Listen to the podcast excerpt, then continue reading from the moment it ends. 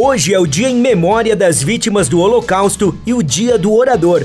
O santo do dia é Santa Ângela, a lua é minguante e o signo é Aquário. Estamos no 27º dia de 2022. Faltam 338 dias para acabar o ano. O dia 27 de janeiro na história. Em 1763, o Brasil é alçado a vice-reino e a capital é transferida de Salvador para o Rio de Janeiro. Em 1880, Thomas Edison patenteia a lâmpada elétrica. Em 1945, em 1945, o exército soviético ocupa o campo de extermínio de Auschwitz. Em 1967, astronautas americanos morrem em um incêndio dentro da primeira nave do projeto Apollo. Em 1973, os acordos de paz de Paris terminam oficialmente a Guerra do Vietnã.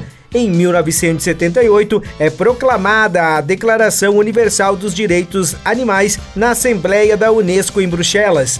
Em 1996, a Alemanha celebra pela primeira vez o Dia Internacional da Lembrança do Holocausto. Em 2010, é lançado o iPad nos Estados Unidos. Em 2013, um incêndio na Boate Kiss em Santa Maria, no Rio Grande do Sul, provocou 242 mortes. Em 2017, o ex-presidente Donald Trump emite uma ordem executiva que impede a entrada de pessoas de sete países de maioria muçulmana nos Estados Unidos. Frase do dia: O caminho mais certo para vencer é tentar mais uma vez. Thomas Edison.